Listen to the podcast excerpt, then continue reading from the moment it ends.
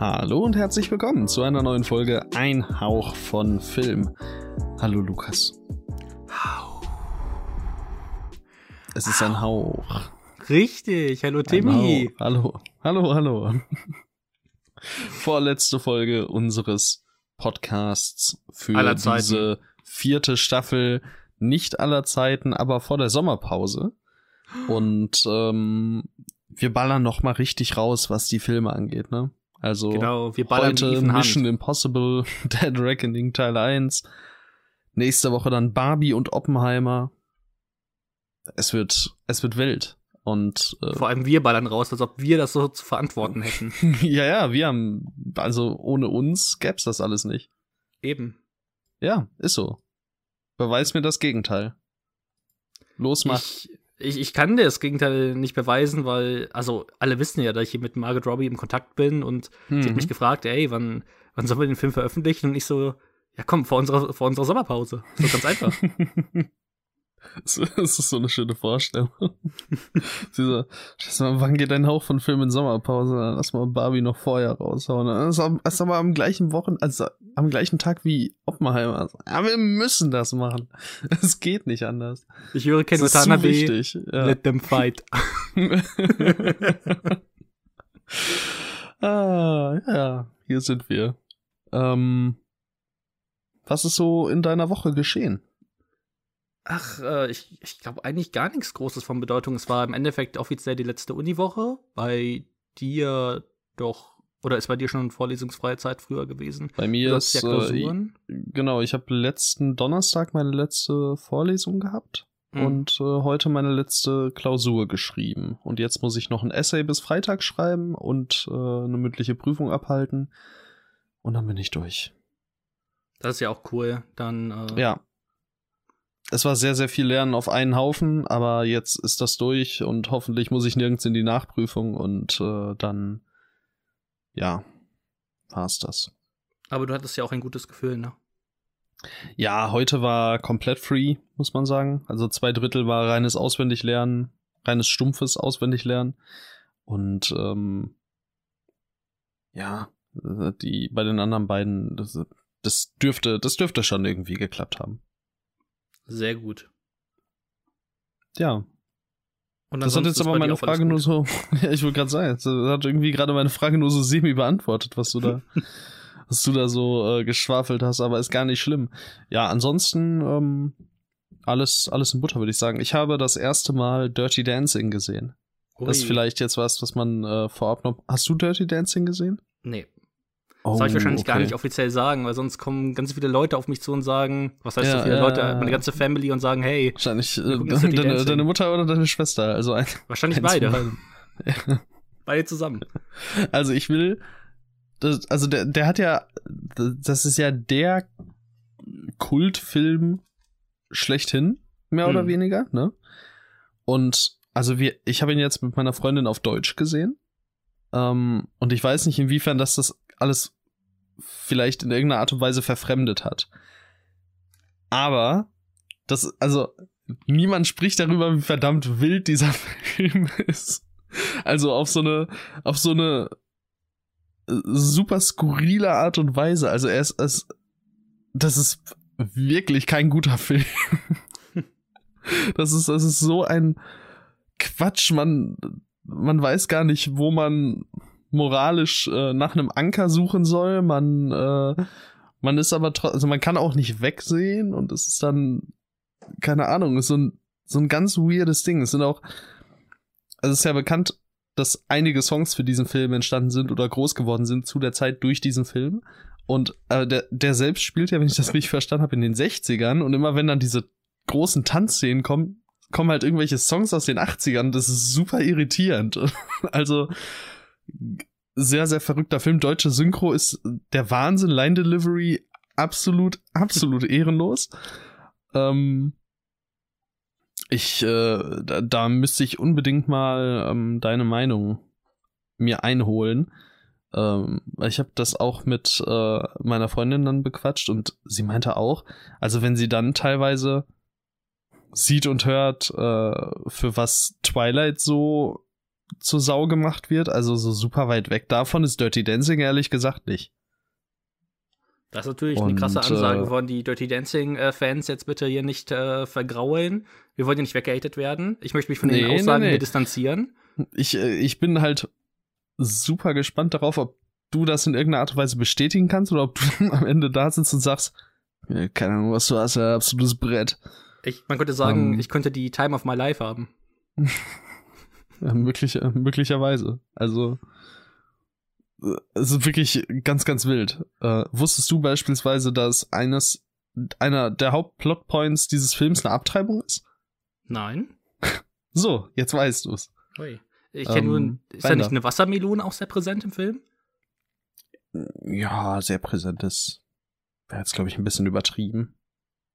Es gibt eine Szene mit Wassermelonen. Mir, mir war vorher nicht bekannt, dass es ein Film ist, der mit Wassermelonen assoziiert wird bis du es jetzt gerade eben gesagt hast, war mir das nicht bekannt und von daher, ja. Tja. Das war bei mir mal, wie die wahren Fans sind. Aber, okay. Dirty Dancing over? Ja, Dirty Dancing. ähm, wie kommen wir jetzt von Dirty Dancing zu Mission Impossible Dead Reckoning Teil 1? ich habe hab keinen blassen Schimmer. Ähm, gibt's, gibt's eine Tanzszene? Nee. das wäre wild. Schade, leider nicht. Also, ich, ich würde. Obwohl, es gibt einen Club, aber, oder? Es gibt doch einen Club es, dort. Ja, es gibt einen Club, aber das ist ja. Naja. Hey, Im Hintergrund übrigens, ist jemand am Tanzen. Wir haben Mission Impossible Dead Reckoning Teil 1 gesehen und äh, über den wollen wir heute sprechen. Das ist vollkommen korrekt. Ja, und ich lese erstmal die Inhaltsangabe vor. In Mission Impossible Dead Reckoning Teil 1 starten Ethan Hunt und sein IMF-Team ihre bisher gefährlichste Mission. Sie sollen eine furchterregende neuartige Waffe, die die gesamte Menschheit bedroht, aufspüren, bevor sie in die falschen Hände gerät. Während die Zukunft und das Schicksal der Welt auf dem Spiel stehen und die dunklen Mächte aus Ethans Vergangenheit ihn wieder einzuholen drohen, beginnt ein tödlicher Wettlauf um den gesamten Globus. Konfrontiert mit einem mysteriösen, allmächtigen Feind muss Ethan erkennen, dass nichts wichtiger sein kann als seine Mission. Nicht einmal das Leben derer, die ihm am meisten am Herzen liegen. Ui, wow. ui, ui, ui, Episch. Es ist ein epischer ja. Film. Es ist ein epischer Film. Und ich glaube, äh, ich, ich, also, du kennst ja alle Teile der Reihe, richtig? Ja. Ich kenne nur Teil 1, Teil 6 und diesen hier. und ich, ich weiß nicht, wann ich Teil 6 gesehen habe. Ich, ich guck's jetzt live nach. Ich weiß auch gar nicht, ob ich ihn gelockt habe. Wenn ich ihn nicht gelockt habe, dann logischerweise vor 2018 gesehen. Ich gucke kurz. Mission Impossible Fallout. Gut, der ist von 2018, also. Ja, also das wird's dann gewesen sein, aber ich glaube auch nicht im Kino gesehen. Ich habe ihn auch nicht im Kino gesehen, also von daher. Jedenfalls, wie dem auch sei, ähm, das dürfte euch genug Informationen darüber geben, mit was für einem Vorwissen ich hier reingegangen bin.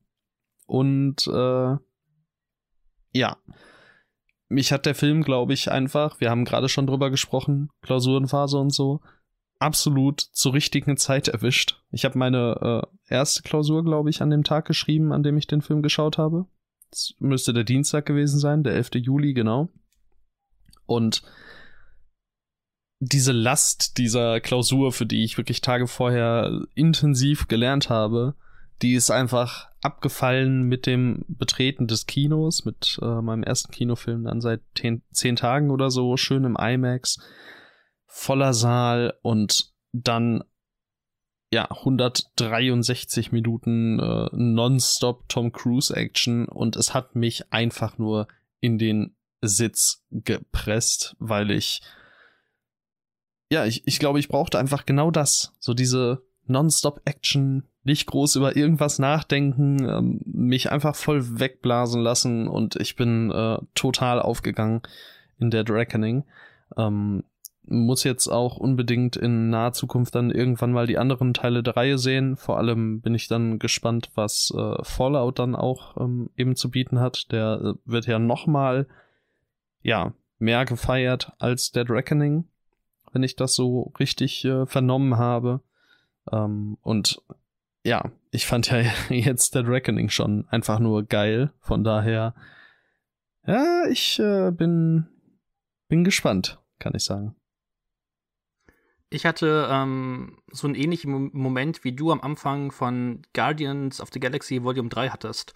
Es mhm. gab so mhm. diesen Moment, ähm, wo ich mir gedacht habe im Film, das war, als äh, bestimmt so zwei, drei Expositionsszenen einfach hintereinander folgen. Und ich habe mir gedacht, boah, ich habe so viel Schlechtes im, äh, im Vorhinein über die Dialoge und also insgesamt, was heißt, was heißt Schlechtes, aber halt eben nach Fallout, welcher in der Allgemeinheit und auch bei mir als einer der besten Actionfilme der letzten zehn Jahre gilt, habe ich schon so habe ich schon so wahrgenommen, dass viele Leute leicht enttäuscht waren. Und ich habe mir gedacht, hm, ich weiß nicht, äh, diese ersten Szenen haben mir auch nicht schon so gefallen. Wer weiß, wie es im weiteren Film, ähm, also wie, wie mir der weitere Film gefällt.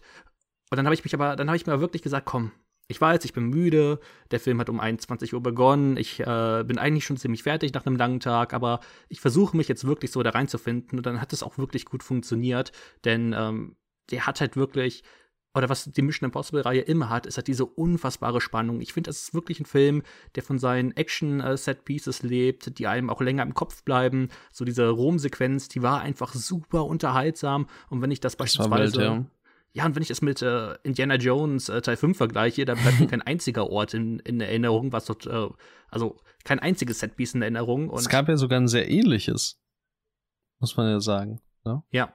Da gab's ja, stimmt. da gab's ja auch so, ein, so eine, so eine Rom-Nummer. War es Rom irgendeine Italien-Nummer oder so, ne? Oder? Griechen oder war es in Griechenland? Ach, keine also Ahnung. Also Griechenland gab es, glaube ich, auf jeden Fall, aber ich weiß auch, keine Ahnung. Da sieht man auch schon das Problem, oder? schon so ein bisschen.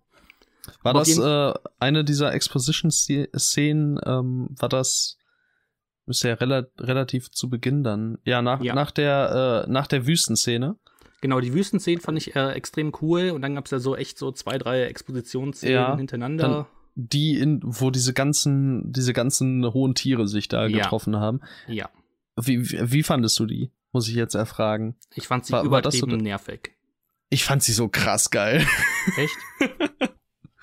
ich, ich weiß nicht, ich fand irgendwie auch einfach diesen Typen, ähm, der da im Hintergrund quasi Wache stand. Äh, du weißt ja, wen ich meine, hm. denke ich. Ja, ich, ich weiß nicht, ich fand das von der Inszenierung, ich fand es erst so total off-putting, weil ich nicht gecheckt habe, so was, was wollt ihr gerade machen? Ich, ich habe erst nicht gecheckt, ist es gerade am selben Ort oder ist es ein anderer Ort, wo die ganze Zeit hingeschnitten wird? Wenn ja, warum? Und dann finde ich, wurde es irgendwann hat sich immer weiter angenähert und ich, ich, ich war so, ich war so into it. Ich fand auch irgendwie, ähm, dass der, äh, dass der Typ, ich weiß nicht, äh, kennt man den irgendwoher? Der, Welchen? also, ja, der da im Hintergrund halt eben stand, zu dem immer zwischengeschnitten wurde. Ich glaube nicht also ich, ich, der hat mich irgendwie von, also ich fand seine Ausstrahlung überkrass und der hat mich irgendwie total an Peter Sellers erinnert in, äh, in, in ähm, Dr. Dr. Seltsam. Ähm, ich, ich weiß auch nicht ganz warum, aber irgendwie war es das total. Also da mit dieser Brille und so. Mhm. Und ich, ich fand's irgendwie saugeil. Okay, ich fand die so, Szene ich, so richtig nervig. Das war so eine dieser Szenen, wo ich, so, ich dachte, oh mein Gott, Alter, was passiert hier gerade? Was passiert hier gerade? Aber ich finde ich find sehr gut, dass du sie so kacke, also so, so kacke, ne, dass du sie nicht so gut fandest. finde ich, also es äh, amüsiert mich gerade sehr. Ich äh, fand es halt so nervig, dass sie halt bestimmt zwei, drei Minuten am Stück halt die ganze Zeit nur erklären und erklären und sie haben dann Man hört auch nicht Twist. hin. Ja. ja, ich höre da hin. Und ich denke mir so, was, was wollt ihr denn dort? So, da fallen auch so dumme Ausdrücke die ganze ja. Zeit, so, so ein richtiges Wannabe-Cyber-Gelaber. Aber genau das ist irgendwie so, weißt du, es, es, ist, es sind doch immer irgendwelche MacGuffins und ich dachte, also das war wirklich dann so ein Film, wo ich mir so dachte, es ist mir so scheißegal, was ihr labert, Alter, gib, gib mir einfach die volle Dröhnung und ich, ich fand es einfach von der Inszenierung so super intriguing.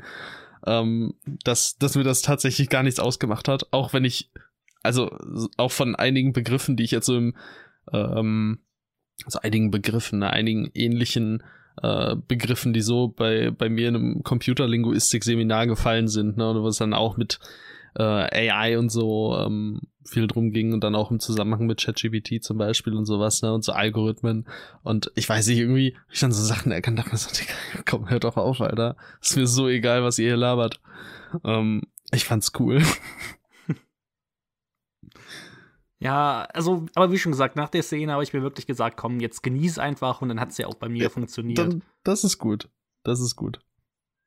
Ja. Ich muss halt aber leider sagen, ähm, ich habe halt am, ähm, ah, ich glaube, es war zwei Tage vorher, habe ich mir Fallout nochmal angesehen, weil ich mir gedacht habe, komm, ich, in den ganzen Figuren, ich weiß nicht mehr ganz genau, was jeder für einen Hintergrund hatte. Und ähm, ich, ich bin sehr gespannt, weil wie du, also wie du das gleich empfandest mit den ganzen Figuren, die du doch eh nicht mehr im, wirklich im Kopf hattest, aber ich, äh, was man insgesamt, finde ich, an den, Mer äh, an den Mission Impossible-Filmen von Christopher äh, McQuarrie merkt, die wollen halt sehr alle aufeinander aufbauen und also so, und so ein Mission Impossible-Universum äh, aufbauen. Das war aber auch schon bei äh, Fallout so, wo dann äh, Sean Harris, der Antagonist aus dem Zeit davor, ähm, wieder aufgetaucht ist und sowas. Und ich weiß nicht, ob ich das wirklich ähm, brauche. Ich finde es eigentlich ganz cool, dass so diese ersten drei, vier Mission Impossible-Teile alle so alleinstehend sind und dort jeder Regisseur auch so ein bisschen frei drehen konnte. Und die Werke von Christopher McQuarrie fühlen sich schon so leicht ähnlich an, aber auf der anderen Seite ist es natürlich auch ganz cool, dass es nochmal alles so ein bisschen wiederkehrender ist. Äh, ich glaube, ich hätte aber einfach nur den. Ach, welchen Teil hat er noch inszeniert? War das äh, Phantom-Protokoll Ghost, oder? Ja, Ghost Protocol. Ah, okay. Oder ja. Phantom, also Phantom Protocol? Rogue Nation äh, ist es. Ah, Rogue Nation war das. Ja, stimmt. Ähm, den hätte ich wahrscheinlich auch nochmal vorher gucken sollen und nicht nur Fallout. Aber das hatte ich auch nicht mehr auf dem Schirm, dass die äh, so stark, was heißt so stark, aber dass sie halt schon zusammenhängen. Äh, ich glaube, das hätte gut weitergeholfen. Und ja, eben weil ich halt Fallout vorher nochmal gesehen hatte, muss ich sagen, dass, also die Actionsequenzen sind wirklich gut in Mission Impossible, aber Fallout ist halt einfach wirklich nochmal meiner Meinung nach eine Spur krasser. Äh, ich habe ihn gesehen, ähm, also halt zu Hause, aber die Szenen, die IMAX formatiert sind, waren dann halt auch im Heimkino IMAX formatiert. Und diese eine Sequenz, wo Tom Cruise ähm, aus so einem Flugzeug springt und das alles ist ein One-Take.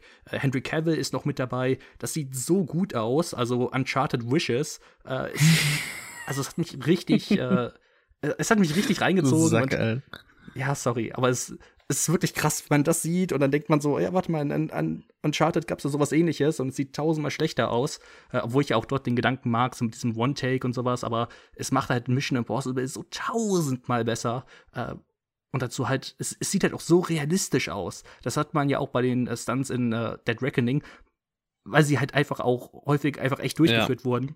Aber trotzdem, äh, ich finde Fallout ist halt einfach nochmal so in allen Spuren besser. Trotzdem ist Dead Reckoning halt ein super unterhaltsames Werk.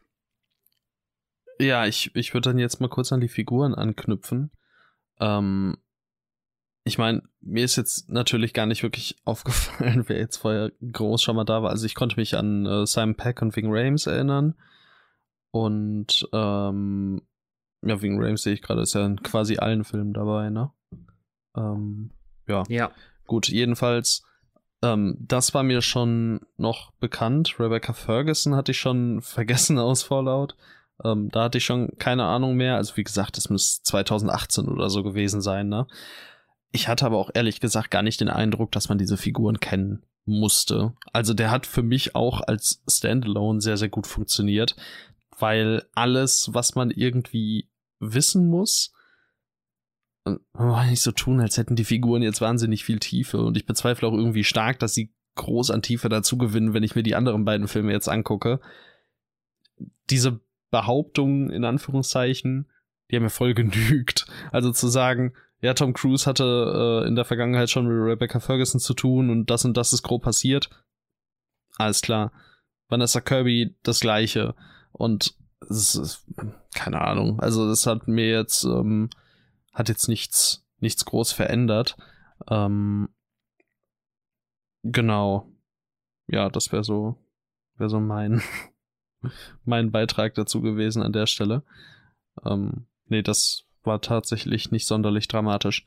Fand dann auch, äh, nochmal um auf die Stunts zurückzukommen, fast so ein bisschen schade, dass natürlich der Stunt im Grunde im Marketing so tot, so tot gezeigt wurde, das äh, Making of, also es ist, ja, es ist geiler Scheiß natürlich.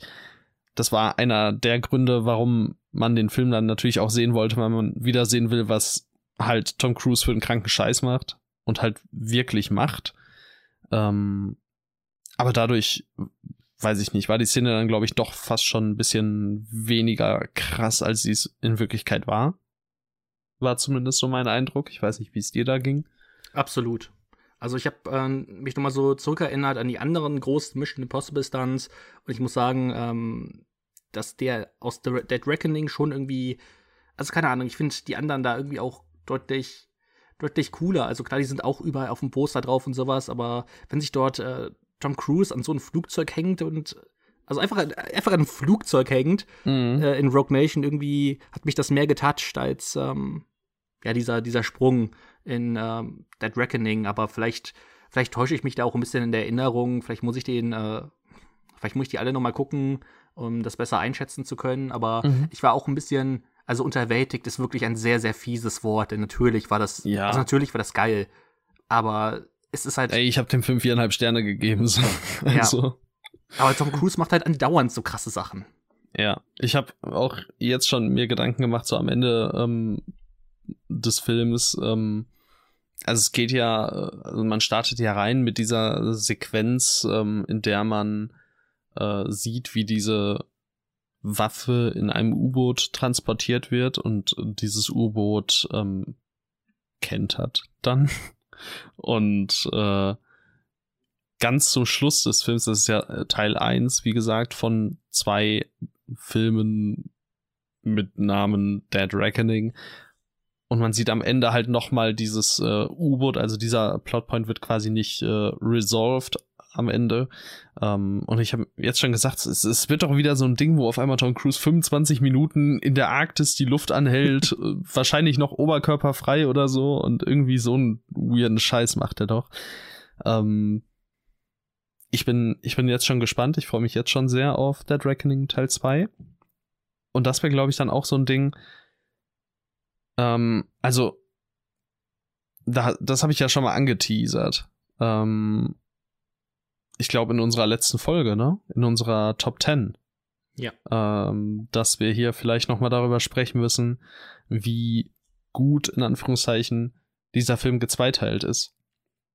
Äh, vor allem im Vergleich zu ähm, Spider-Man Across the Spider-Verse, denn da bin ich halt vor allem äh, gespannt ja, bei, bei Across the Spider-Verse ist ja das Ding, irgendwie schwirrt da jetzt so rum, dass Leute halt überrascht waren, dass es ein Zweiteiler ist. Also uns war das ja klar, als, als ja, informierte Filmfans, sage ich mal.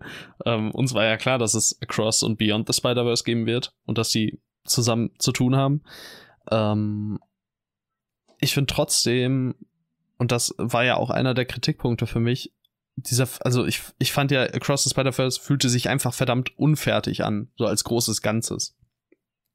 Und äh, natürlich ist Dead Reckoning auch noch nicht fertig und diese ganze Mission äh, muss noch beendet werden. Also sie endet ja nicht, ähm, sondern es geht nur, ja, also wir, wir, wir enden quasi an einem Punkt, wo es jetzt, wo es jetzt halt weitergeht, logischerweise, lol. Und trotzdem haben sie es so gut geschafft, das immer weiter zuzuspitzen und auf so einen, auf so einen absoluten Höhepunkt zu bringen dann gegen Ende, ähm, dass ich hier halt so kaum ein Problem damit hatte, dass jetzt der Film vorbei war. Vielleicht auch, weil sich der Film eben ja kein, keine großen Gedanken um seine Figuren macht und um irgendwelche großen Figurenentwicklungen oder so. Also der Fokus ist ja auch ein anderer. Das muss man, muss man schon auch sagen, sollte man nicht vergessen. Trotzdem fühlt es sich für mich hier irgendwie deutlich organischer an. Ich glaube, bei mir ist, also, ich finde, ähm, bei äh, Across the Spider-Verse war es so, dass man, dass ich gefühlt so einen Epilog gefühlt habe. So, ich finde, der hat schon irgendwie so darauf hingearbeitet, langsam zu Ende zu sein. Und bei Dead Reckoning gibt es dann auf einmal einen Höhepunkt, äh, der relativ lange andauert. und dann drei Minuten später ist der Film zu Ende. Das fand ich dann nicht ganz elegant gelöst. Ich finde, da hat, äh, also meiner Meinung nach hat er Across the Spider-Verse irgendwie viel länger auf dieses Ende irgendwie hingearbeitet. Mhm. Ähm, deswegen ja. würde ich, würde ich da irgendwie nicht so widersprechen. Für mich hat dieses, ich, dieser, dieses sehr plötzliche Ende dann irgendwie von Dead Reckoning, ähm, hat mir nicht so gut gefallen. Ich glaube, ich, ich glaube, ich sehe so ein bisschen, wo du herkommst. Ähm, ich kann mir vorstellen, dass dadurch, dass Dead Reckoning wirklich so ein, ja, wie gesagt, 163 Minuten auf die Fressebrett ist, ähm, dass deshalb dieses Höhepunkt, Höhepunkt, Höhepunkt, Höhepunkt, hier sind wir und da wird's weitergehen in zwei Jahren oder so, keine Ahnung, mhm. dass eben genau das dann für mich so funktioniert hat, dass ich das gut hinnehmen konnte, weil aber auch konstant alle Parteien involviert sind. Bei Across the Spider-Verse war ja auch so ein bisschen das Ding, dass wir beispielsweise eben äh, Spot hatten und er taucht dann irgendwie ab der Mitte des Films gar nicht mehr auf. Also halt gar nicht mehr. Hm. Das, äh, ich weiß nicht mal, ob er noch ab der Mitte des Films auch nur einmal erwähnt wird. Und ich glaube, so, das war so eine dieser Dinge, ähm, die sich deshalb so ein bisschen unvollständig angefühlt haben für mich. Also, dass da eben nicht. Ich, ich sehe hier eher, wie man auf das große Ganze zuarbeitet, als, als ich es bei Across the Spider-Verse gesehen habe. Auch wenn vielleicht dann bei Across the Spider-Verse vielleicht auf diesen Cut-Point, Cut-off-Point eher zugearbeitet wurde. Das äh, sehe ich dann schon. Also, weil natürlich wäre es bei Across Spider-Verse zu viel gewesen, neben dem ganzen Spider-Verse-Thema auch noch konstant Spot weiterzuführen. Aber ja, hier hat's äh, mir eben so, wie es gemacht wurde, deutlich eher getaugt, als es bei Across the Spider-Verse gemacht wurde. Egal, was jetzt vielleicht in diesem oder jenen Fall die logischere oder auf dem Papier wahrscheinlich bessere Wahl war.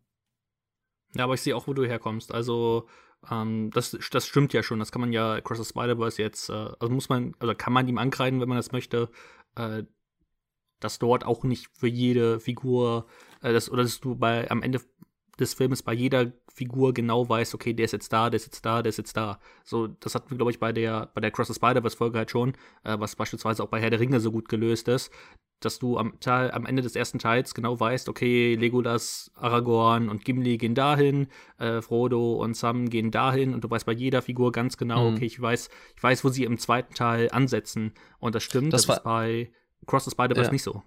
Ja, das war ja so witzig, weil wir da ja noch über Dune gesprochen haben und genau. dann ging es ja auch äh, darum, dass man da ja nicht so ganz wusste, was ist denn jetzt äh, mit Gurney Halleck und äh, also mit der Figur von Brolin, ne? Ja. Und äh, dann habe ich ja auch gesagt, ja, es ist es ist halt klar, man soll es nicht so ganz wissen, es ist so ein bisschen ungewiss, aber er kommt wieder und es darauf kommt es auch nicht an. Dann sieht man ihn auch im Trailer zu Dune 2. Also es wird auch gar kein Geheimnis draus gemacht, dass er doch noch lebt und so. Also das finde ich da auch ganz, äh, ganz interessant gelöst. Das äh, nochmal meinen Punkt in der Hinsicht untermauern. dass es ist nicht so wirklich ähm, das, was passiert, sondern wie passiert es. Bei Dune eher. Ja. Hm. Ja. Ich glaube, so an sich, hm. ähm, vielleicht kommen wir nur kurz. Ich finde Pom äh, Clementif ist äh, auch sehr cool in The Absolut, Reckoning. absolut. Ich äh, fand sie auch sehr, sehr cool. Ähm, hab ja dann auch logischerweise, ähm, ich habe es ja oft genug erwähnt, bei Guardians of the Galaxy Volume 3 ist, äh, ist sie ja so mein Highlight gewesen. Ähm, hm. Und deshalb habe ich mich auch sehr gefreut, sie hier jetzt wieder zu sehen, weil das hatte ich auch irgendwie so gar nicht auf dem Schirm. Ja. Sehr cool. Ich, ich wusste halt auch gar nicht so wirklich, äh, wie sie aussieht, weil ich kannte sie halt eigentlich auch primär nur als Mantis und da ist sie ja schon hinter ziemlich viel äh, Make-up versteckt, aber auch diese präsentere Rolle ähm, fand ich wirklich cool. Ähm, Coole Ausstrahlung auch wieder. Ja, eine absolut coole Ausstrahlung. Ich sehe sie halt absolut in so einem Film wie Ballerina mit äh, Anna de Armas, also das John Wick äh, Spin-off. Ich finde, da würde sie richtig gut reinpassen, so als Antagonistin. So, ich, ich wollte gerade sagen, da ist sie aber nicht dabei, oder? Nee, nee, nee, aber ich würde sie so, mhm. also ich finde, da passt sie so rein, so ähm, vom, vom Vibe her, den ich durch ja, auf jeden äh, Fall. Dead Reckoning bekommen habe. Das schon, ja. Vanessa Kirby auch, äh, fand ich auch sehr, sehr cool, wie, wie sie im ähm, abgeliefert hat. Äh, mhm doch, das ist schon nicht übel. Die einzige Figur, mit der ich nicht warm wurde, war äh, Gabriel, ähm, weil es auch mit so einer äh, Vorgeschichte von Ethan Hunt verbunden war, die ich irgendwie nicht ganz wirklich elegant im Film äh, verwoben fand. Aber ich glaube, das kann man auch dann erst so richtig betrachten, wenn beide Teile draußen sind. Weil ich hoffe, dass sie darauf noch mal ein bisschen mehr eingehen. Ja, ich bin, wie gesagt, allgemein sehr gespannt. Ähm, ich fand auch aber ganz cool, dass wir dann doch bei einigen Punkten hier gerade, also keine Streitpunkte, aber so doch äh, unterschiedliche Auffassungen sind und am Ende den Film ja beide trotzdem ziemlich toll fanden. Ja. Oder also ich noch toller als du, aber ich meine, du warst auch bei, also bei dir wär, ist er ja jetzt, glaube ich, auch in der Top 20 gelandet, ne? Ich glaube schon. Aber ich habe ihn beispielsweise hinter John Wick. Hm, okay. Warte mal, da muss ich jetzt erstmal direkt, direkt äh, drauf, drauf gucken. Genau, der ist Ja, jetzt auf Platz jetzt äh, nicht. 19, also ganz knapp ist er in meiner Top Oh, 20 okay. drin. Und äh, John Wick habe ich immer noch auf der 12. Ah, okay, stark. Ja, bei mir ist äh, Dead Reckoning auf die 2 ge gesprungen direkt. Ähm, ist aus 2023, wenn wir jetzt die deutschen Releases ausklammern, mein, mein Lieblingsfilm tatsächlich. Und John Wick befindet sich dafür bei mir etwas weiter hinten, jetzt auf der 21. Ah, Okay, aber es Also ist da- ähm, relativ ja. ähnlich. Ja, genau, so, so ein bisschen umgedreht und zehn Plätze nochmal nach vorne gesprungen, genau. ja. Also, was äh, solltet ihr jetzt als äh, Zuhörende daraus gezogen haben? Äh, rein ins Kino. Absolut. Also Ja. das ist wirklich ein Film, der fürs Kino gemacht ist. Bisschen schade, dass es äh, eben keine IMAX-Sequenzen in diesem Teil gibt. Ich äh, muss da auch wirklich nochmal in die Nachforschung gehen, warum das jetzt war, weil ich bin mir recht sicher, dass das ursprünglich mal so angeteased wurde.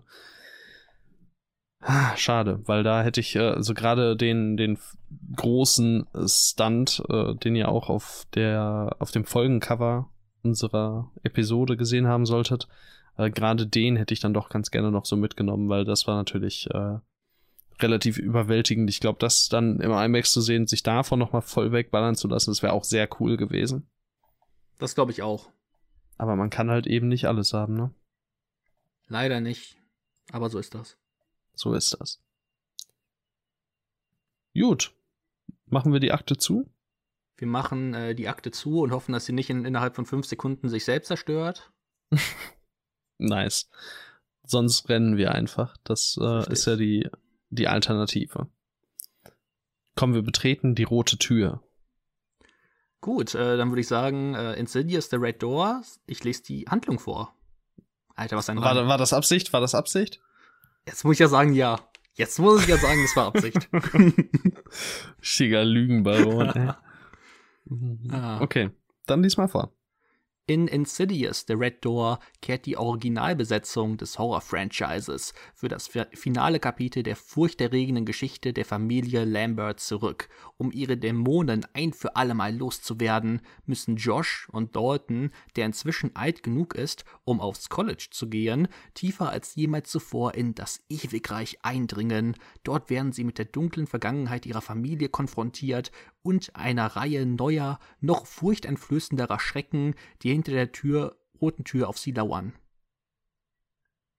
Yeah, yeah, yeah. Du bist ja großer Insidious-Fan. Das ist äh, was, äh, ich habe dir das auch schon über WhatsApp gesprochen. Das ist so, so eine Lüge, was du hier für eine Agenda fährst und mich als den größten Insidious-Fan aller Zeiten darstellst. liebst die. Es, ist, es war, glaube ich, wirklich mein erster Horrorfilm. Mein erster äh, von mir alleine geguckter Horrorfilm. Und deshalb ja, ich habe eine gewisse Affinität für diese Reihe. Ich habe sie alle irgendwann mal gesehen. Ähm, Teil 1 und 2 jetzt im Vorhinein zu The Red Door nochmal nachgeholt. Denn wir hatten den Trailer ja ähm, auf dem Fantasy Filmfest rauf und runter geschaut. Ein, zweimal. Und wir fanden ja doch tatsächlich immerhin ganz cool, dass ähm, ja eben mit Ty Simpkins der äh, Darsteller aus Teil 1 und 2 ähm, taucht dann auch noch in Teil 4 auf, äh, von Dalton eben zurückkehrt und natürlich eben auch Patrick Wilson und auch, ähm, wenn ich mich nicht irre, sogar auch der, der jüngere Bruder. Ähm, Lass mal ganz kurz gucken, ob er da hier. Andrew Astor, war er das? Ja, scheinbar war er das. Alter, er spielt in Center Buddies mit. Ui. Ja, einem der Buddies-Filme. Da bin ich ja erstmal. Da freue ich Und mich drauf. äh, das Ist an der Stelle auch. Wintz? Ja. Und äh, er spielt den jungen Weird Al in der äh, 3-Minuten-Version von Weird the Al Yankovic Story aus 2010. Mit Aaron Das ja Paul auch als. Weird Al. Ja, ja. Das ist mal Was hier alles zusammenkommt. Was hier alles zusammenkommt. Ähm, Boah, wie krass wäre es eigentlich gewesen, wenn Jenna Ortega zurückgekehrt wäre. Die war in Teil 3, ne? In Teil 2. Teil 2? Ja. Wen spielte sie denn in Teil 2? Ich hab den doch geguckt. Ganz, ganz am Ende die Familie. Zumindest äh, Ah, wurde ja. mir das gesagt. Äh, ich habe den Film nämlich auch mit einem großen äh, Insidious-Fan gesehen, meiner besten Freundin Selina, die begrüße an dieser Mhm. Stelle. Und äh, sie wusste auch nicht, wer Jenna Ortega ist. Und äh, dann habe ich ihr gezeigt, so habe ich ihr das Bild gezeigt und ich wusste natürlich auch nicht, wo das im Film auftaucht. Und hat sie gesagt, ah, das ist die Familie am Ende.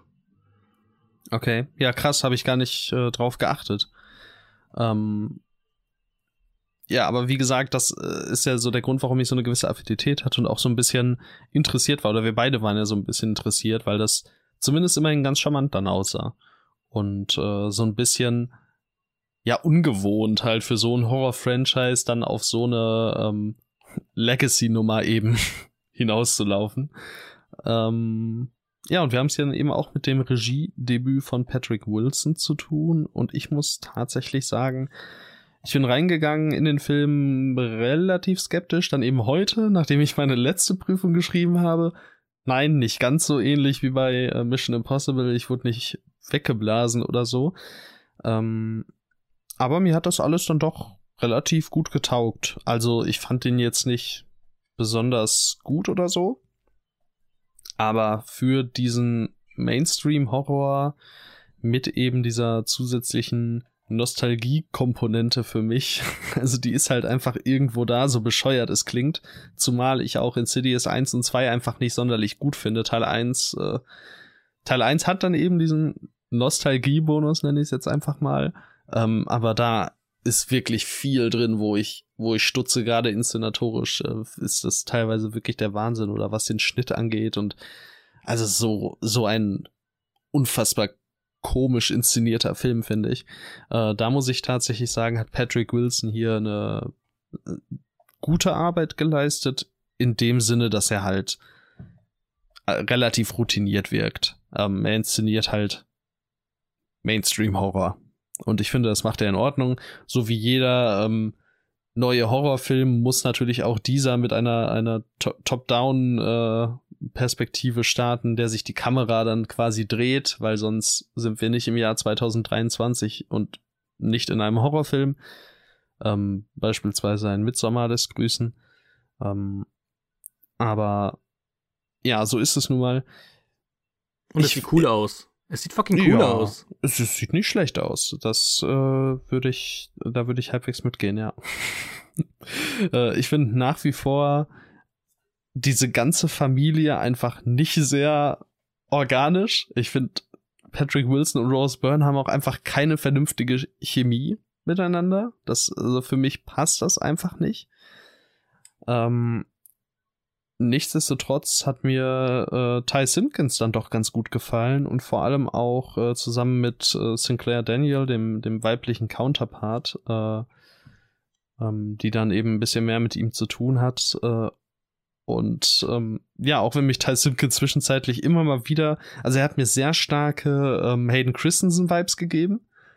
Und er hat mir auch sehr oft, also äh, einfach so diese, dieser Typ Schauspieler, der angefangen hat zu schauspielen, dann wird er so ein bisschen mitgeschleift. Also beispielsweise, ähm, beispielsweise auch äh, hier bei, bei Boyhood wird das ja dem, äh, dem Jungen auch äh, häufig vorgeworfen, auch wenn ich das da jetzt auch nicht so dramatisch fand.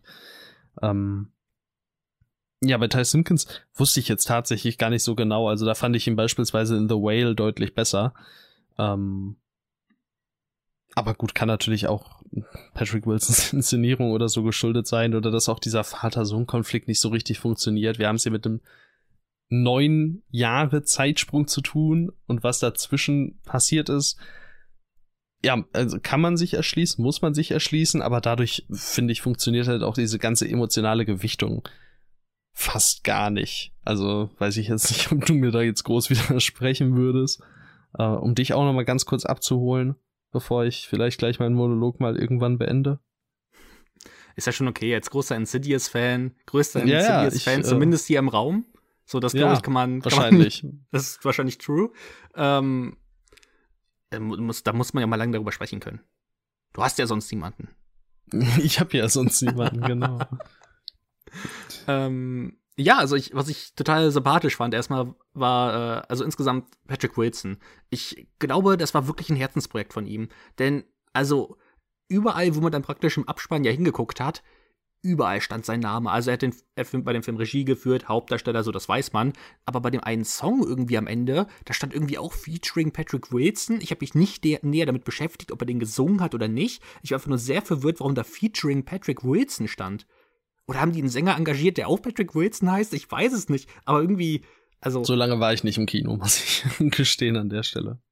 Äh, wir hatten noch Hoffnung, dass es eine Post-Credit-Scene gibt, aber.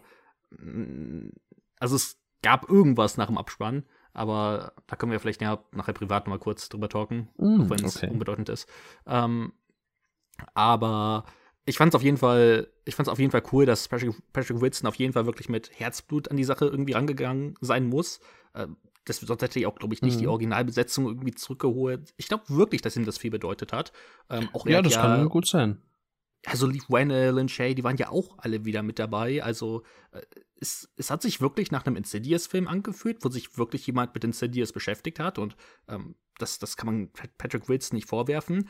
Aber praktisch alle interessanten Konflikte, die, die dieser Film aufbaut in den ersten zehn Minuten, werden dann ja komplett über Bord geworfen. Und ich fand es so schade, weil diese Vater-Sohn-Beziehung, äh, diese kaputte Vater-Sohn-Beziehung, da ja. hättest du halt so viel draus machen können. Und dann sind die halt über 90 Minuten im Film getrennt und du denkst dir so, aber mhm. es, es, es war mhm. so interessant am Anfang. Ähm, mhm. das, das fand ich wirklich äh, total schade irgendwie. Auch ich, du hast ja, ich fand es so unnahbar. Ja. Ich fand es halt so unnahbar. Ich, ich konnte dem Ganzen halt wirklich nicht viel abgewöhnen, weil für mich hat das wieder, es hat mich sehr stark ähm, an an an an uh, the the Sun erinnert. So dieses, hm. jetzt ist da dieser Vater, also wir haben jetzt halt, uns fehlt neun Jahre äh, Info. Das wird dann später in Rückblenden so ein bisschen aufgearbeitet, teilweise was da vorgefallen ist, aber uns fehlen neun Jahre. Wir haben da diesen Vater, der offensichtlich auch so ein bisschen widerwillig ist, mit äh, seinem Sohn was zu machen.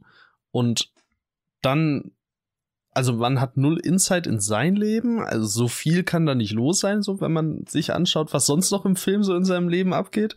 Und dann haben wir da halt diesen Sohn, der irgendwo wahrscheinlich nicht völlig zu Unrecht ein bisschen abgefuckt von der ganzen Situation ist und trotzdem stellt sich dann äh, Patrick Wilsons Figur so so da, als, als, als würde, keine Ahnung, die größte Last aller Zeiten auf ihm lasten und alle wären ja so undankbar. Und das fand ich schon wieder so ein bisschen, oh, weiß ich nicht, also so, so, so ein bisschen sehr selbstbemitleidend, wie es halt eben auch ähm, eben in The Sun mit Hugh Jackmans Figur äh, der Fall war. Und das äh, fand ich ein bisschen schwierig, weil selbst da finde ich dann zum Beispiel gerade auf so das Thema Scheidung immerhin mit einer gewissen Ambiguität drauf geguckt wurde.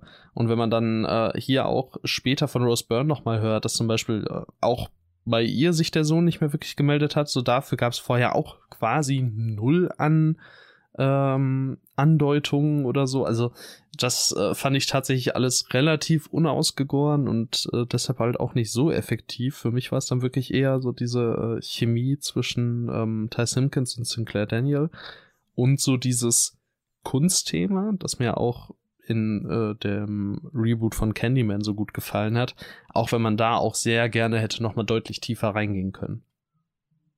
Das war auch ganz cool mit dem Kunstthema und dort den ganzen mhm. äh, Gemälden. Das fand ich auch ähm, eine coole Idee, auch wenn das jetzt, wie du schon gesagt hast, jetzt nicht bahnbrechend neu ist, aber trotzdem eine coole Idee. Äh, Sinclair Daniel, ich habe zuerst gedacht, ich würde sie hassen. Das war, wirkte irgendwie so eine, wie eine sehr aufgesetzte Figur, aber ich mhm. mochte sie dann tatsächlich äh, total gerne.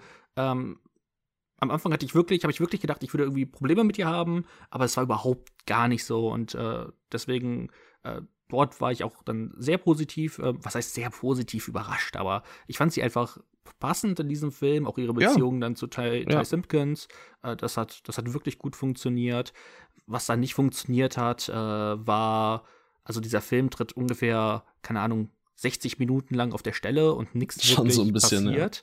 Das, äh, das war dann irgendwann sehr anstrengend und ich fand den Ansatz von Patrick Wilson eigentlich ganz nett, nicht jeden Jumpscare mitzunehmen, der möglich ist. Das Problem war dann nur, er hat jeden Jumpscare, der möglich ist, praktisch immer mit 10 Sekunden Versetzungen dann einfach mitgenommen. Es ja. war immer so, okay, du denkst, der Jumpscare kommt jetzt, dann passiert er nicht und dann kommt er mhm. zehn Sekunden später. Und das passiert ja. jedes Mal. Und Patrick Wilson, ich weiß genau, du wolltest, dass die Leute denken, okay, da kommt ein Jumpscare, aber er kommt später. Aber es funktioniert nicht, weil irgendwann checkt man dein System. Irgendwann checkt ja. man es, dass du es zehn Sekunden auch, später machst. Muss auch sagen, er hat mich auch wirklich zwei, dreimal, äh, und das hatte der erste Incident ja auch schon so ein bisschen, die machen das nicht sonderlich clever oder so aber es ist halt schon effektiv. also ich hatte halt wirklich zwei, drei Szenen, wo ich so wirklich äh, sehr zusammengezuckt bin, weil es mich sehr erschrocken hat. Das heißt nicht, dass es gut gemacht ist, aber es hatte funktioniert. Ähm, es hatte mich zwar nicht gegruselt oder ähm, es hat mir auch nicht sonderlich viel Spaß gemacht. Es hat mich dann wahrscheinlich eher so ein bisschen genervt oder so ein, äh, so ein, so ein leichtes äh, Kopfschütteln, so ähm, weiß nicht, Skinner Marink mäßig, so ja, okay, toll, danke, du hast aus dem Nichts mir sieben Millionen Dezibel um die Ohren gehauen, fühl dich bitte geil, dass du mich zum äh, Aufschrecken gebracht hast. Ähm, äh, nee, aber ja, der, das ist, es, es war okay, also ich habe schon Schlimmeres, ich habe schon deutlich Schlimmeres gesehen. Absolut. Und am Anfang fand ich es auch total effektiv. Also was heißt nein, ich fand es nicht total effektiv, aber ich fand es ganz erfrischend, äh, dass er eben nicht jeden Jumpscare mitgenommen hat. Aber wenn du halt irgendwann dieses System durchblickt hast, was auch nicht allzu lange gedauert hat, dann konntest du halt auch alles vorherahnen, was, was so passieren wird an Schockmomenten. Aber dafür also was Insidious halt auch immer hatte, waren nicht nur diese Jumpscares, sondern es gab auch einfach immer dieses Skurrile, so dieses Groteske, was natürlich auch mit diesem Wesen zu, Wesen zu tun hat, ähm, dass die Musik von Tiny Tim dort spielen lässt, was natürlich, gerade für dich natürlich als riesiger Insidious-Fan, also du musst ja Gänsehaut oder so gehabt haben. Also ich möchte gar nicht vorstellen, wie, wie feucht deine Hose dann war, aber ähm, ich, das fand ich irgendwie auch ganz cool, so dieses, dieses rote Wesen, dass das wieder zurückgekehrt ist. Ich mag das einfach vom Design ja, her. Auf jeden Fall. Äh, sah auch, finde ich, sehr cool aus. Ich hätte nur gerne noch ein bisschen mehr gesehen. Vor allem war man ja auch noch mal, also man, man ist auch noch mal in dieser Höhle und äh, ich hätte da gerne noch ein bisschen mehr gesehen. Also es gibt ja so eine etwas größere Szene, in der ähm, eben dieser Lipstick-Demon so ein bisschen präsenter ist. Ähm, aber gib mir mehr und gib mir mehr so aus der Nähe. Also es äh, hat dann tatsächlich schon so ein bisschen äh, Prolog Nightmare on Elm Street Vibes. Also diese, diese Höhle, wie das alles so fertig äh, gemacht wird, sage ich mal. Mhm. Ähm, ja, da geht mehr. Aber der ist, es ist wirklich das ikonischste Ding an der Insidious-Reihe. Ähm, und daran äh, aufbauen oder mich aufhängen, noch mal ganz kurz. Ähm, hier mochte ich tatsächlich auch das Opening recht gerne. Ähm, das war recht schön gestaltet. Das fand ich in Teil 1 und 2 dann doch ein bisschen uninspiriert. Ähm, hier dann deutlich, deutlich cooler halt eben auch wieder mit diesem, mit diesem Kunst-Theme. Ja, finde ich auch. Und äh, was ich dafür dann eher schwach fand, war halt wieder das Ende, weil es auch sehr plötzlich kommt. Oder du denkst dir so, okay, also ja, das war's. wie in den anderen auch. Also die habe ich ja. halt echt nicht mehr so präsent im Kopf, aber ich bin halt wirklich gedacht so, Hä, das war's einfach? So, jetzt yeah, ist der Film vorbei? Sie haben es geschafft, ja. Jetzt, das war's das, jetzt. Das war, so, das war so dämlich irgendwie. Spoiler, sie, sie haben es am Ende geschafft. Sorry. Ja, also es ist CD ist Teil 5, ne? Aber da kommt bestimmt noch was.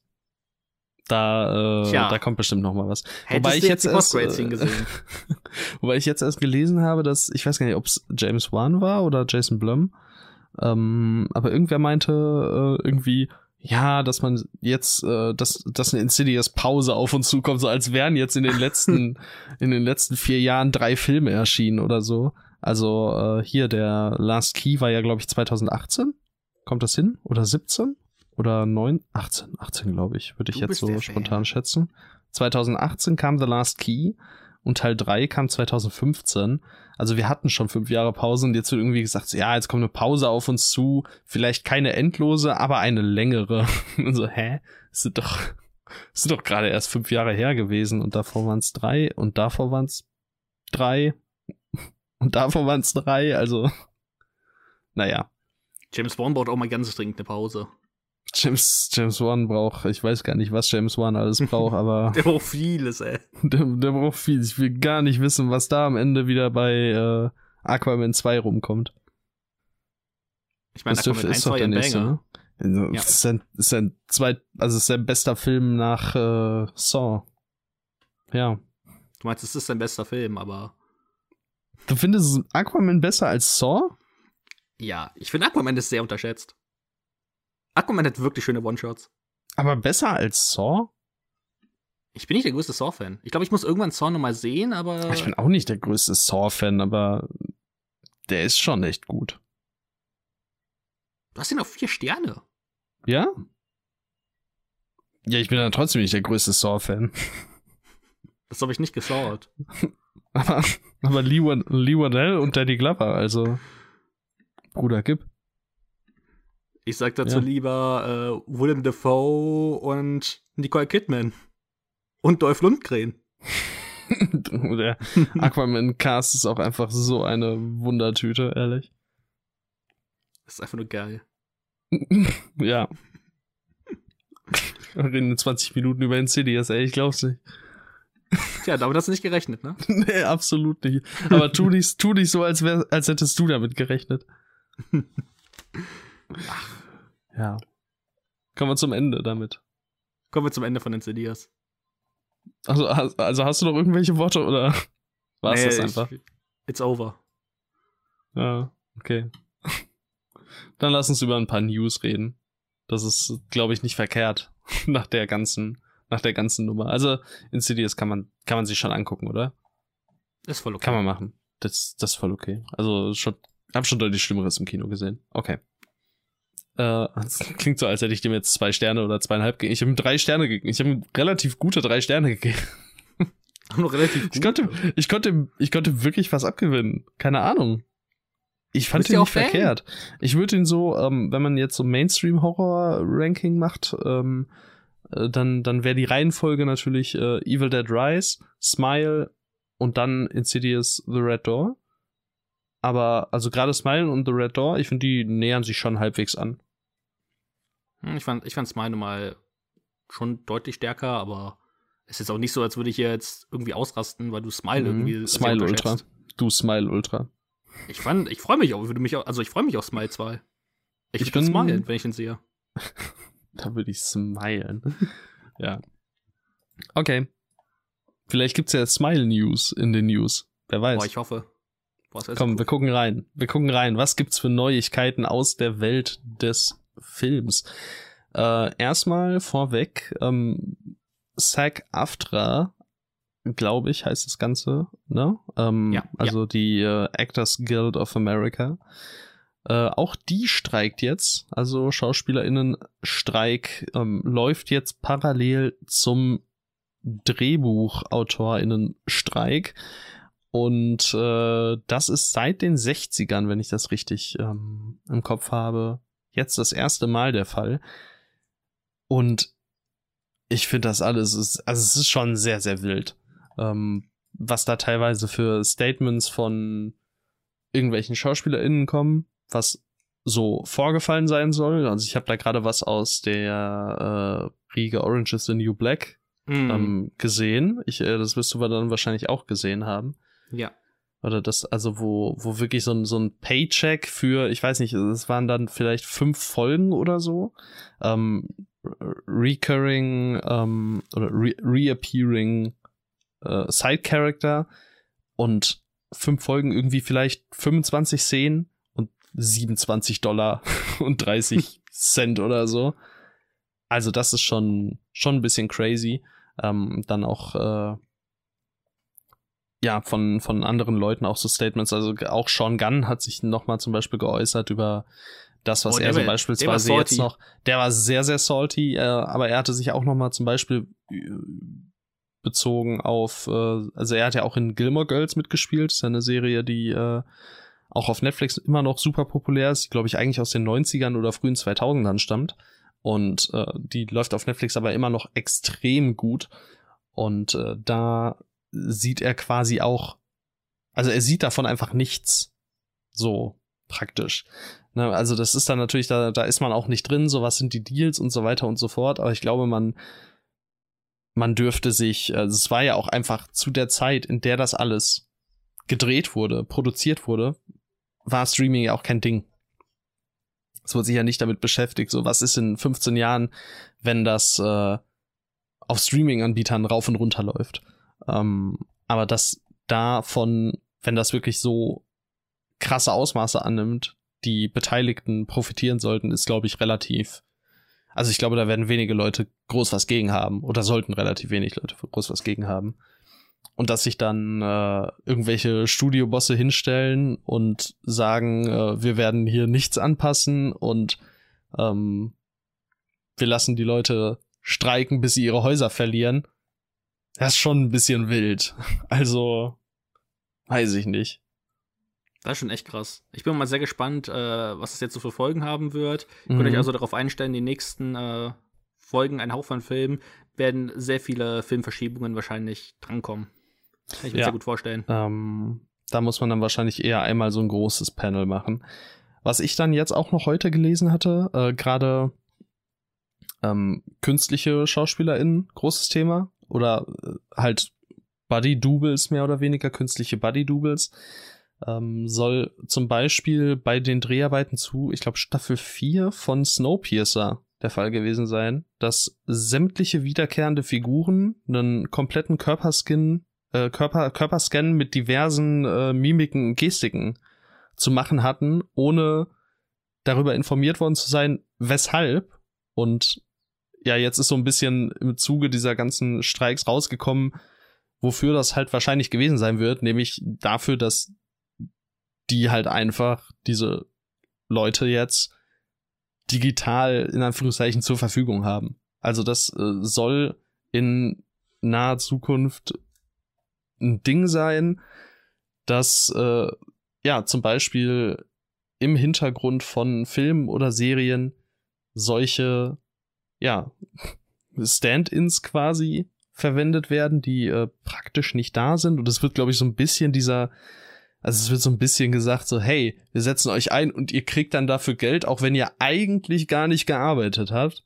Aber ich will gar nicht wissen, um was für minimale Summen es sich da handeln würde. Und also, es ist so skurril, wie das jetzt auf einmal Form annimmt. Es ist, ich weiß nicht, verrückt. Es ist echt krass. Also, ich bin mal sehr gespannt, wie lange sich das ziehen wird. Also ja. ich, äh, der Autorenstreik äh, ist ja jetzt schon relativ lang am Laufen. Und äh, mhm. mal sehen, wie lange die SchauspielerInnen dort dann streiken werden. Ja, das, ja, das kann man wirklich, äh, kann man wirklich mal beobachten. Also nochmal, wir sind jetzt natürlich beide nicht äh, super groß im Thema, haben uns auch nur grob drum eingelesen jetzt und äh, drumherum fehlt uns natürlich auch sämtliches Wissen. Ähm, aber ich, ich glaube, wir sind beide so die Letzten, die äh, sich dagegen stellen, wenn, wenn Leute äh, begründet streiken. Und ich glaube, ähm, ist keine Frage, dass da sich dann, gerade wenn man eben diese Paychecks beispielsweise von äh, der einen Orange is the New Black Darstellerin, oder soll wohl auch noch deut also noch mehr aus äh, dem Cast betroffen haben, wenn man sich das anguckt, ähm, dürfte da wenig Zweifel daran geben, dass es berechtigter Streik ist. Und vor allem ähm, habe ich da auch äh, eben vorhin noch mal was zu äh, geschaut. Natürlich, ich glaube, das sieht man dann zuallererst. Natürlich sind Leonardo DiCaprio und Matt Damon, ähm, was weiß ich nicht, wer noch alles äh, unfassbar krass bezahlte Persönlichkeiten und um diese Leute geht's ja aber einfach gar nicht. Ich glaube, dass das ist gar auch auch gar nicht so unwichtig, äh, das zu erwähnen. So es, es sind, ich glaube, 160.000 ähm, Personen sind bei der äh, Actors Guild of America oder gehören quasi werden darunter darunter ähm, geführt und äh, grob ein Prozent sind halt diese Stars, die so verdienen, dass es für die natürlich absolut irrelevant ist, was mit den, mit den kleinen, in Anführungszeichen, DarstellerInnen passiert. Ähm, aber die sind halt eben auch da. Und äh, wenn da derart ungerechte ähm, Bezahlungen stattfinden, dann, dann ist das höchst problematisch. Also es geht halt darum, dass sich Schauspieler, also sich einfach Leute keine Krankenversicherung leisten können, weil äh, sie einfach nicht vernünftig bezahlt werden für die Arbeit, die sie halt immer getan haben. Das ist das, also da kann ich schon verstehen, dass man dort äh, sagt, also ihr verdient Millionen und wir bekommen 25 Dollar. Also von daher, äh, ja. Ja, Millionen, ich, also wären es fast nur Millionen, also es sind ja einfach ja. hunderte Millionen. Und ja, es ist verrückt. Man darf äh, gespannt verfolgen, wie es weitergehen wird. Und ähm, ja, das äh, ist der AutorInnen- und SchauspielerInnen-Streik. Gut, dann jetzt zu den Trailern. Zu den Wohnwegen, ganz genau. nice. Es sind einige Sachen erschienen, aber ich glaube, dass, äh, also wer diesen Podcast seit Tag 1 verfolgt, weiß, wir müssen über The Nun 2 reden. Es ist, es ist unsere Pflicht, über The Nun 2 zu reden. Und ähm, wo sind die Leute, die uns seit Tag 1 folgen? Bin, Wo sind die Leute? Ja, Schreibt's in die Kommentare. Ich, ich, ich bin ja gerade fast dabei, so eine Agenda zu führen, dass wir äh, zuarbeitend auf The Nun 2 eigentlich uns nochmal das ganze Conjuring-Universum reinziehen könnten, aber. Oh Gott, warum? warum? Ich hätte es nicht sagen sollen, ne? Aber warum? ich weiß nicht, irgendwie, jetzt, jetzt lächelt mich die Idee an, muss ich sagen. Was? Warum? Weißt du, wie viele Filme das sind? Weißt du, wie viele ja, Wochen wieder mit Müll beschäftigt sind? Das ist absolut schrecklich, ich weiß. Kannst du dich noch daran erinnern, wie der, wie der Conjuring-Podcast, also der, der Conjuring-Universums-Podcast geendet ist? Irgendwann war es ja, einfach nur noch, Timmy, ich bin traurig, dass ich ja, endlich so, aufhören. ja, ja, war scheiße. Ja, der, der war scheiße. Ja, es gab Spiegelshots. Ja, war scheiße. Du hast denn dann zwei nicht mal auf der Watchlist. Alter, was? Das ist aber, das ist, das ist ein Fehler. Nun 2. Da muss ich direkt mal rein. Ja, okay, also The Nun 2 Trailer kam und äh, ey, Taisa Farmiga, Storm Reed. Kann man rein, oder? Klar, wenn man wenn man auf Nonnen steht. wenn man auf Nonnen steht, Alter. Vom Regisseur von uh, The Curse of La Llorona und The Devil Made Me Do It kommt jetzt The Nun 2. Das ist auch so ein, das ist wirklich so, so absolut ehrenlos, dass die da, was die da für ein, für ein Regie-Inzest betreiben immer. Ja, der Michael Chaves ist jetzt ja der neue, der neue Conjuring-Gott und ich sag's mal so, Michael, ich hab dich auf meiner Agenda. So, komm, komm mir nicht zu nahe. Ich kann beißen. Ja. Also ich mir das ja alles angucke, so Writers, ähm, Ian B. Goldberg, Akila Cooper, ist Gary Richard Doberman, der Lang. verdammte. Original Writers, James Wan, Gary Doberman. Also. Alter, Gary Doberman. Ist auch Executive Producer. Ja. Schwierig. Aber Editor von Get Out. Wow. Und, und Game Night, also wild. Ihr achtet auf den Schnitt, der wird richtig krass. Der wird, der wird richtig ballern. Ich meine, ja der Trailer, ich hätte mir jetzt keine Schmerzen bereitet, aber ich weiß halt, dass der Film das tun wird. Composer Marco Beltrami. Was hat er so gemacht? Scream, beispielsweise. Mm. Oder A Quiet Place, Logan, Snowpiercer. Hört ich meine, die Musik im ersten Teil war, glaube ich, auch voll okay. Ja, da, da kannst du ja auch wenig falsch machen. Und da waren viele Kreuze. Da waren sehr, sehr viele Kreuze. Also wenn man auf jedes Kreuz einen trinkt, hei, hei, hei.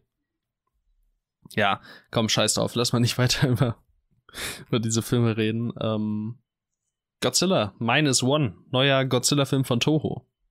Da musst du ja jetzt eigentlich ein bisschen Monolog führen. halten. Ich? Whatever. Ja, klar. Ich? Ja gut, du musst noch die, die Millennium-Filme gucken, ja? Ich muss noch, ja.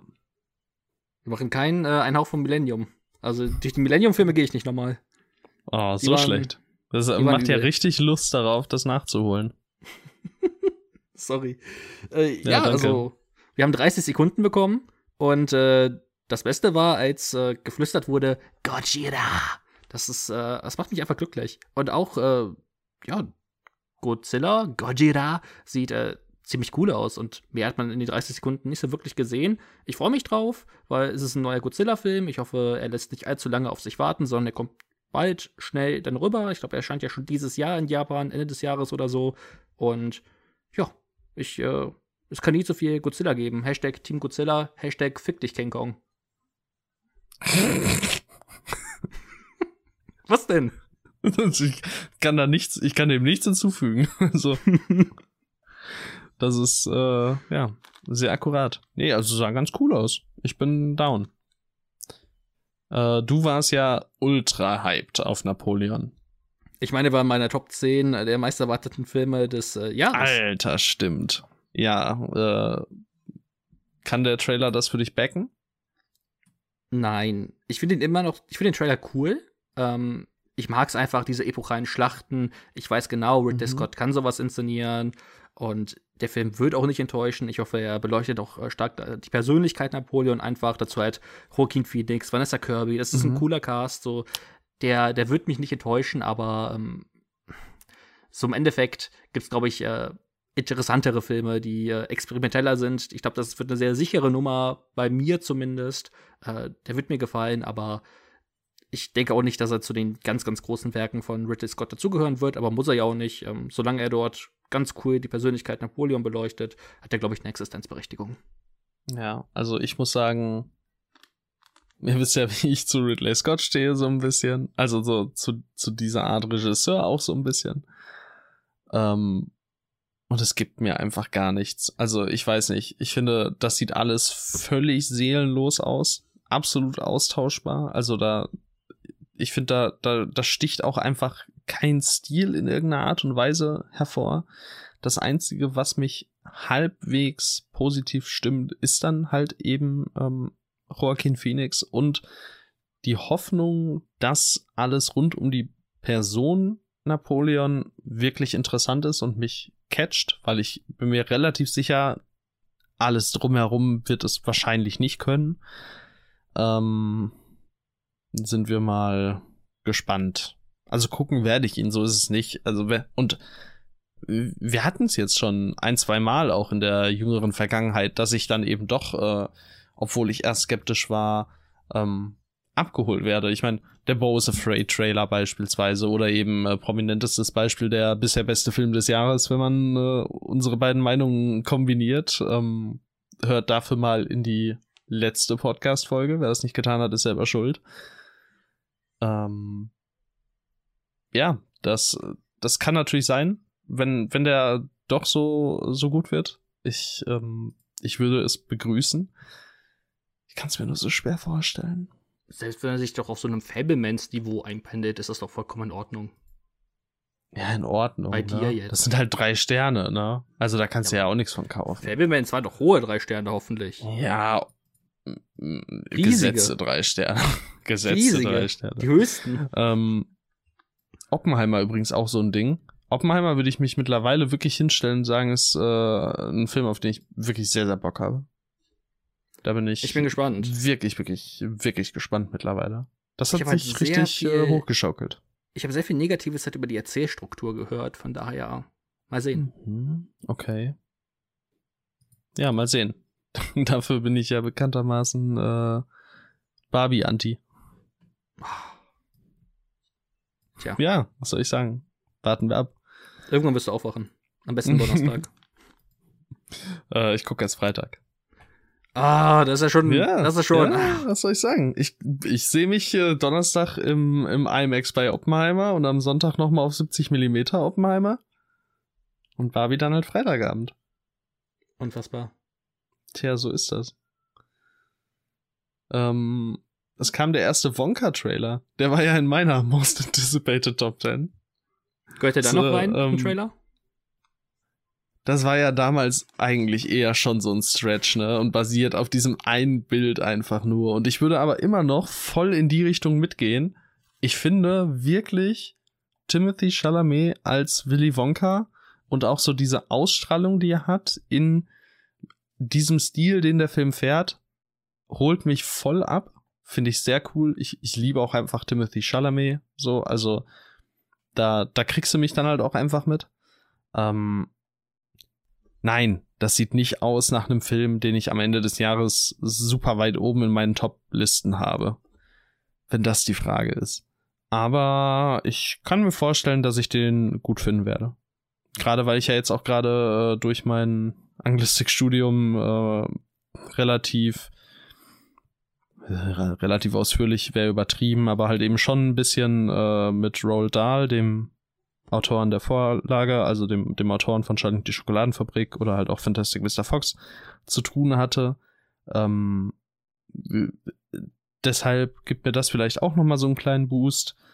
Ähm, warten wir mal ab. Aber die Frage ist, wäre schon, deine Meinung Die Frage ist, wäre äh, deine Meinung die gleiche, wenn die letzten zehn Sekunden im Trailer nicht existieren würden? Ich muss sagen, als ich das erste Mal gesehen habe, wie, wie da Hugh Grant rumhüpft, dachte ich mir so, Alter, wie sieht der denn aus? Alter, was ist das denn? Ähm, aber es sieht halt so drüber aus, dass ich äh, mittlerweile wieder ähm, völlig fein damit bin. Also interessant. Ich bin, ich bin sehr gespannt. Das ist was, das ist was, äh, da bin ich sehr gespannt äh, darauf, wie sich das eben dann äh, ausspielen wird. Also, das wird göttlich. Was sagst du denn jetzt? Wie, wie bist du dem Film denn gegenüber eingestellt? Äh, Wonka, so die ja. äh, letzten zehn Sekunden fand ich super. Der restliche Trailer hat mich eher so ein bisschen kalt gelassen, aber ich habe auch noch nicht Charlie und die Schokoladenfabrik gesehen, das heißt. Oh, ja. wow, okay. Äh, ich glaube, ich hatte jetzt auch gelesen, weiß gar nicht, wer das, wer das war. Wer hatte das gesagt? Warte mal, ich gucke mal kurz in den Cast, ob mich da einer anlacht. Wahrscheinlich war es dann Paul King selbst. Ähm, ist aber wirklich reines Spekulieren. Ähm, wenn ich mich nicht irre, meinte es, äh, dass der Film wirklich gut, ja, neben äh, dem Film, also neben der, der Vorlage und dem Film von äh, Mel Stewart stehen soll. Also dass er sich ah. dann wahrscheinlich doch eher in die Richtung begibt, ähm, als in das äh, was eben Tim Burton daraus gemacht hat. Das, das ist dann, denke ich, auch mal eine ganz coole äh, Gelegenheit, mal in den Film aus den 70ern neben reinzugucken. Ja, ich glaube, ich würde einfach beide gucken als Vorbereitung. Ja, ist bestimmt nicht schlecht. Gut, dann äh, weiter geht's. Wir haben noch einen Trailer, Bob Marley, One Love.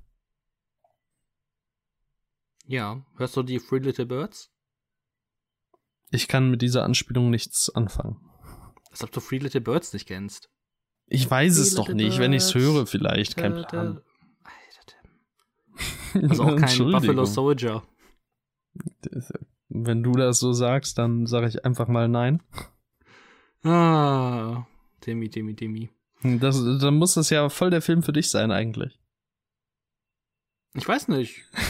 Keine Ahnung. Der Trailer hat mich auch ich weiß nicht, hat mich auch nicht so richtig mitgerissen. Du hast schon recht. Ähm, diese politische Ebene, wir schauen die Trailer ja immer zusammen.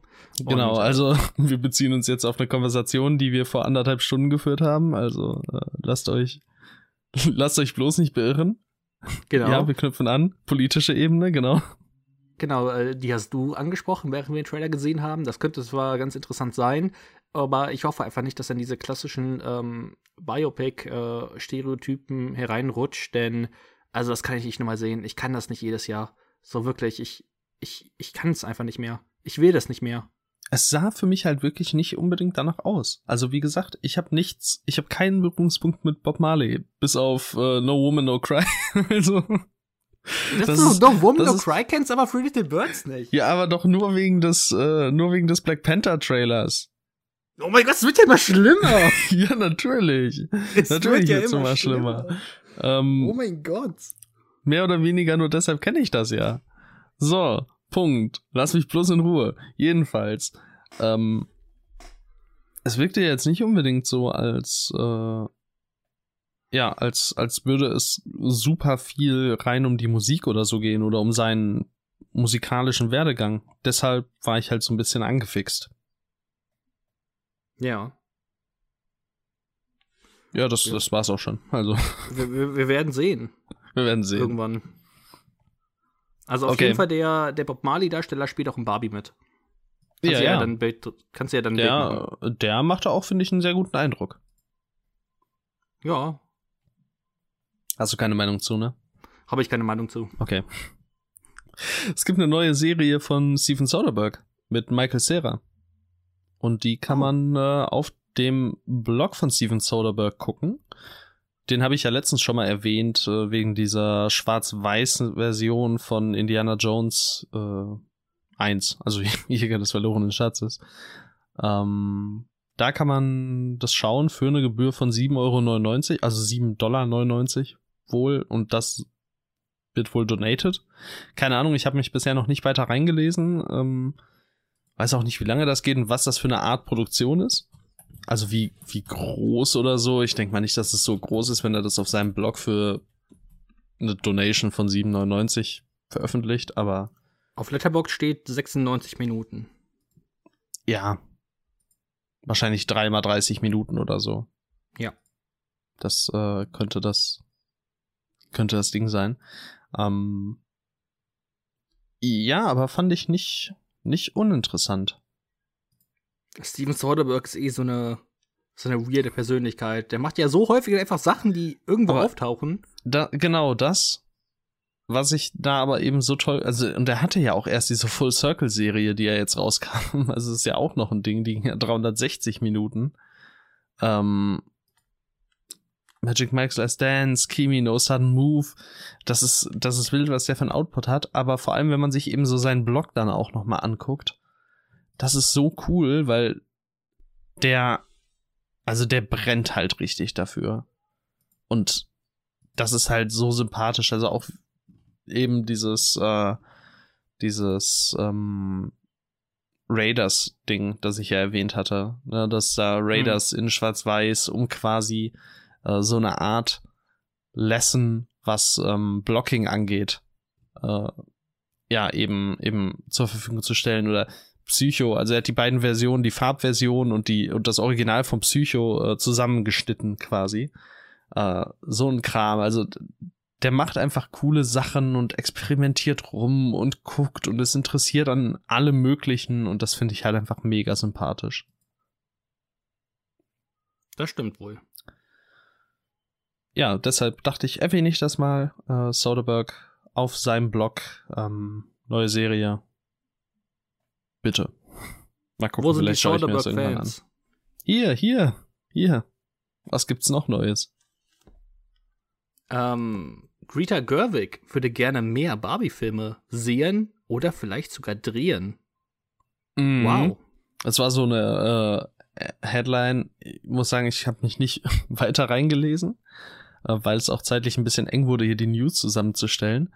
Aber sie ist so ein bisschen, sie will gerne mehr sehen oder sie möchte ähm, gerne wieder in die Barbie-Welt eintauchen, so ein bisschen. Und das, äh, ich finde, man kann es jetzt so und so auslegen. Ähm, wir hatten ja letztens schon mal äh, erwähnt, dass es Gespräche auch mit Margaret Robbie schon gab, wegen weiterer Barbie-Filme. Und jetzt. Ähm, steht ja auch im Raum. Ja, genau. Ähm, du darfst natürlich noch keine, also es ist ja noch Embargo, ne? Bis Mittwoch, ja. glaube ich. Du ja. darfst jetzt, also du hast den Film schon gesehen, du darfst nichts äh, über den Inhalt sagen, wahrscheinlich auch nicht, wie du ihn fandest, oder? Mm, lass mich mal in die Mail hineingucken, aber ich glaube nicht. ist ja auch egal. Also worauf ich hinaus wollte ist, jetzt wo du den Film gesehen hast, würdest du sagen, mehr Barbie-Filme ja oder nein? Ähm, eigentlich ja, aber ich hoffe, sie wissen, was sie tun. Mhm. Also ich hoffe, sie wissen genau, welche Geschichten äh, weiter erzählt werden sollten und welche nicht. Also wenn ihr jetzt interessiert seid, dann solltet ihr auf jeden Fall diesem Podcast folgen, uns auf Instagram at ein Hauch von Film folgen und nächste Woche wieder einschalten, denn da sprechen wir über Barbie. Super ist Gelenk, oder? korrekt. Super Gelenk gemacht. Super stark. Danke. Ja. Okay. Haben wir das nämlich auch abgehakt. Äh, falls ihr das hier hört und Instagram habt, folgt uns und ihr müsst dann unbedingt jetzt auch diese Folge teilen. Das wäre super lieb. Wir würden uns sehr freuen. Und äh, ja, wie immer, lasst uns gerne Feedback da, aber damit würde ich jetzt zu weit vorweggreifen. Das sage ich gleich nochmal. Und wenn ihr das nicht macht, töten wir ein Babydelfin. Ey, äh, Wir du, lachen dabei. Du, du, du, da. Ich werd so dabei lachen. Nee, ja, da werd ich mich jetzt nicht mit rein. Also was du mit irgendwelchen Babydelfinen machst, das hat nichts damit zu tun, was ich hier tue. Ähm, es gibt außerdem äh, neue Alita Battle Angel Filme, die in Arbeit sind. Ähm, Hast du Alita Battle Angel gesehen? noch nicht? Nee. Ich auch Du? nicht. Oh, Nee. ja, der hat ja so seine Fans, ne? Ja, alles hat seine zwei Fans. Ja, aber der hat ja, glaube ich, nicht nur so zwei Fans. Ist das so ein, Alter, wäre der von Zack Snyder, würden alle den lieben Ding oder? Der ist ja von Robert Rodriguez, Ja, also, ne? ja, der hat eine 3-2. Sehe ich gerade. Ich mag, ich, ich mag ja auch Rosa Salazar. Ich weiß nicht, du, hast, glaube ich, Brand New Cherry Flavor nie weitergesehen, ne? Wir hatten, Ich wir hatten das ja mal so am, gesehen. genau, wir hatten das ja mal so am Laufen, hast du gesagt, jetzt wöchentlich eine Folge, hat richtig gut geklappt. ähm, ja, richtig Krass, ist frech. ganz cool. Ja, der Cast ist wild. Und ja, jetzt soll es eben weitergehen. Ähm, Das sieht so hässlich aus. ja, das wird schon. Das wird Ich schon. weiß nicht. Schreibt mal eure Meinung zu, ähm, oder schreibt also unter unseren Instagram äh, Channel eure Meinung zu Alita Battle Angel. Ich brauche da ein paar, paar Stimmen. paar Stimmen. Wer was. Ja. Ähm, und letzte News für heute. Äh, 28 Years Later steht im Raum. Nach äh, Days und Weeks, jetzt Years. Aber es gibt ja noch Months. Ja, die Monate, die wurden übersprungen. Ich glaube es auch ehrlich gesagt. Also 28 Years Later ist auch deutlich interessanter als 28 Months Later. Also nach, Das- den, nach dem halben schon. Jahr weiß ich nicht, ob ich dann noch mal den Sprung zweieinhalb Jahre brauche. Ich glaube 28 Jahre ist dann schon interessanter. ähm, Oder was ist mit 28 Ja. Seconds? Das wurde ja auch einfach übergangen. einfach So, Prolog zu das? 28 Days dann quasi. Das wäre super stark. Alter, wild. Ah, das, ist das nicht quasi, was dann jetzt A Quiet Place äh, Day One ist? Das ist ja quasi 28 Seconds Later. Aber ich brauche, aber so, ich brauche ja diese 28 Seconds. Ich brauche ja die, ich brauche die Sekunden. ja, ach, So, was interessiert mich, was 12 Sekunden passiert ist? Ich brauche die 28. So, erst ab dann glaube- interessant. das ist aber auch nicht so einfach umzusetzen, weil wenn du sagst 28 Seconds Later, so, dann ist der Film ja direkt vorbei. Also 28 Days Klingt Later das ist ja meinem so Problem. Bei Das Days and Weeks hast du ja, hast ja immer noch so einen gewissen Zeitrahmen, den du dir quasi erlauben kannst. Und bei Years natürlich erst recht, aber jetzt bei Seconds ist schwierig.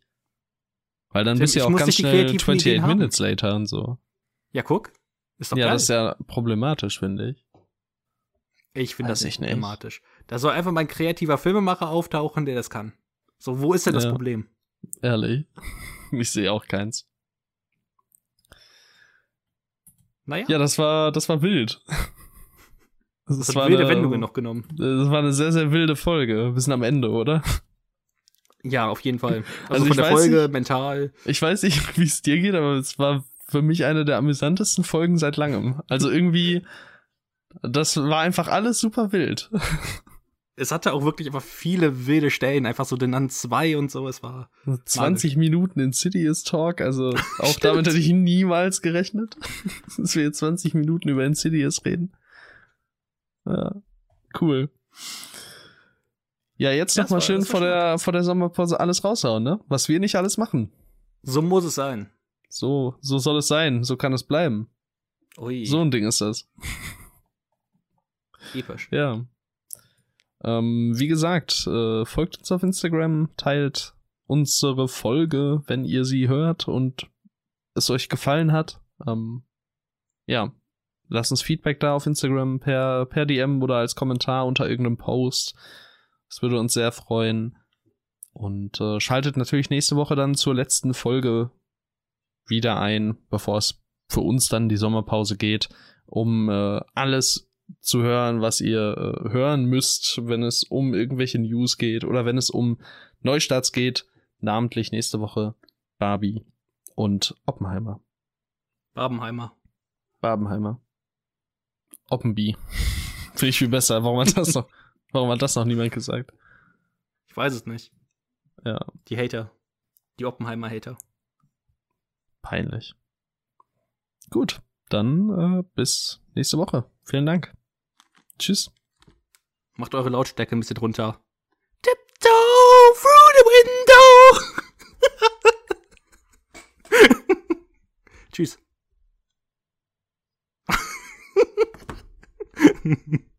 Aber ich fand's gut, dass ich Ihnen noch eine Sekunde gegeben habe.